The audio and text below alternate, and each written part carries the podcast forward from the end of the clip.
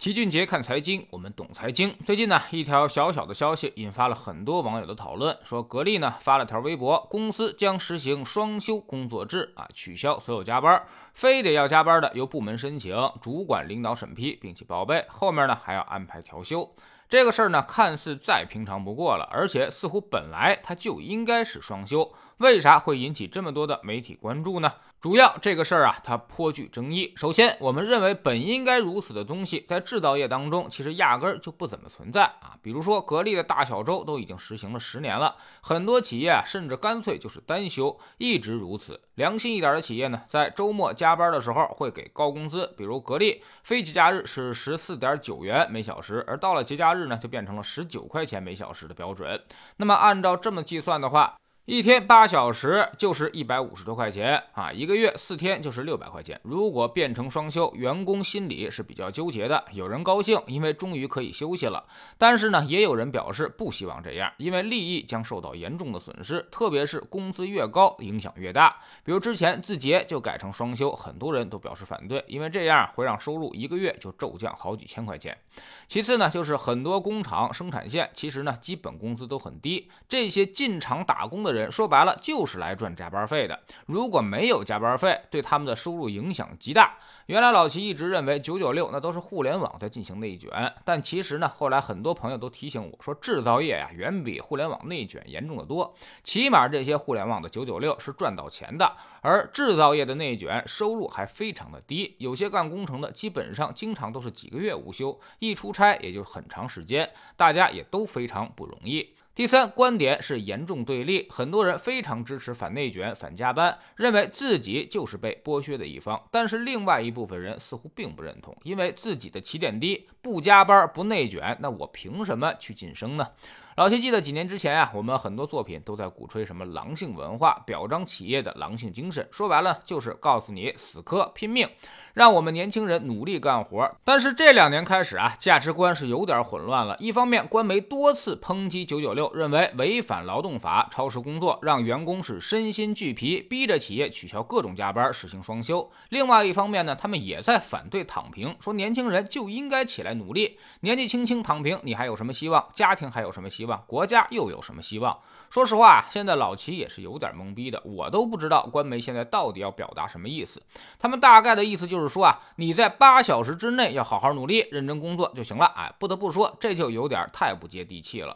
如果是认真干事的人，就绝不会考虑这八小时的限制。相反，总在考虑八小时的人，也不会是什么努力工作的人。反正呢，老齐没见过一个可以不加班、可以双休，然后呢还能把事情做好的。其实这么多年下来啊，我们国家经济飞速发展的前提条件就是我们的生产要素成本优势，也就是说，我们的工人便宜。中国人呢，全都勤劳勇敢、努力创富，太多的年轻人都想发财，这个社会就会很有希望。相反，你去日本看看，年轻人不想发财、不想创业、不想买房、不想贷款，甚至连婚他都懒得结。无论你怎么刺激，那么也不可能会有效果了。所以，日本现在的经济水平跟三十年前其实差别并不是很大。很多人去日本旅游啊，都会到那个神奈川县去打卡《灌篮高手》的漫画取景地，发现真的是一模一样啊！要知道，这可是九十年代初画的，到现在都没变样，就足以说明问题了。那么现在你在咱们这里还能找到九十年代初的影子吗？这是完全不可想象的事情。正是因为我们的这种飞速发展，才有了经济奇迹，才能够发展中解决很多的问题。我们肯定不想跟日本一样，经济陷入停滞。但说的更扎心的一个问题就是，其实日本人也在。在加班，而且他们加班还真不少。他们只是没有欲望，但其实工作也并不轻松。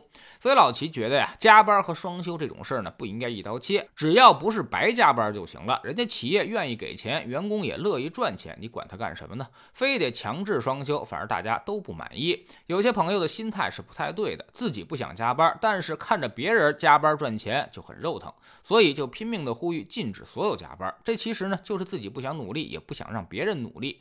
在欧洲和澳洲，我们还真见过中国人想开个二十四小时的店，但当地人是不干的，甚至报警，让我们必须下午四点以后就关门，说你超长营业啊是不正当竞争。莫非以后国内就要这么搞了吗？哎，比如老齐的节目，天天都有，三百六十五天不停。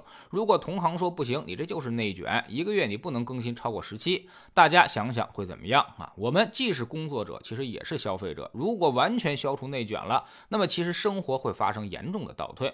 比如周末都不送快递和外卖了，那么四点以后所有商店和娱乐场所都要关门，这是我们真的想要的生活吗？我们始终把自己定位为发展中国家，人均 GDP 呢也刚过了一万美元。那么，如果过早的失去狼性文化，对于经济增长其实是非常不利的。老齐呢也反对九九六，更反对职场内卷。加班并不是目的，目的是把事情干好。而且工作本身应该是一个自我实现的事情，它可以变得很快乐。当你快乐工作的时候呢，其实一切就都不是问题了。但如果上班比上坟都要难受，即便让你只干八小时，那么也是度日如年的。所以工作这个事儿啊，还是不要限制的太死为好，让想干的、爱干的多干点。没必要为了不想干、不爱干的人去打击别人的积极性。在知星球秦杰的粉丝群里面，我们告诉大家，有人的地方呢就有江湖。三代人，你总要有一代人出去努力的。所以必须的努力，他还是需要的，尤其是年轻人，不要总怕自己吃亏。年轻的时候，你多吃点苦，多吃点亏，对你不是什么坏事。多学一些技能，会让你在未来的道路上走得更宽。投资自己，其实才是回报率最高的投资方式。我们总说投资没风险，没文化才有风险。学点投资的真本事，从下载知识星球找齐俊杰的粉丝群开始。我们不但会给出结论，还会告诉你逻辑和原因，让你自己掌握分析的方法和技巧。新进来的朋友可以先看《星球置顶三》。我们之前讲过的重要内容和几个风险低但收益很高的资产配置方案都在这里面。在知识星球老齐的读书圈里，我们今天来讲一本关于营销的书，叫做《这才是营销》，作者呢是前雅虎营销副总裁，号称现代营销之父塞斯·高丁。这本书呢一直位列《华尔街日报》畅销书排行榜前列。人生无处不营销，工作是营销，求职也是营销，甚至搞对象、相亲都是一场营销。那么我们看看到底该如何营销自己？下载知识星球，找老齐的读书圈，每天十分钟。语音一年为您带来五十多本财经类书籍的精读和精讲。您现在加入之前讲过的两百一十七本书，全都可以在星球读书圈置顶二找到快速链接，方便您的收听收看。喜马拉雅的小伙伴可以在 APP 顶部搜索栏直接搜索齐俊杰的投资书友会，老齐每天讲的市场策略和组合配置，以及讲过的书都在这里面。读万卷书，行万里路，让自己获得提升的同时，也可以产生源源不断的投资收益。欢迎过来体验一下，给自己一个改变人生的机会。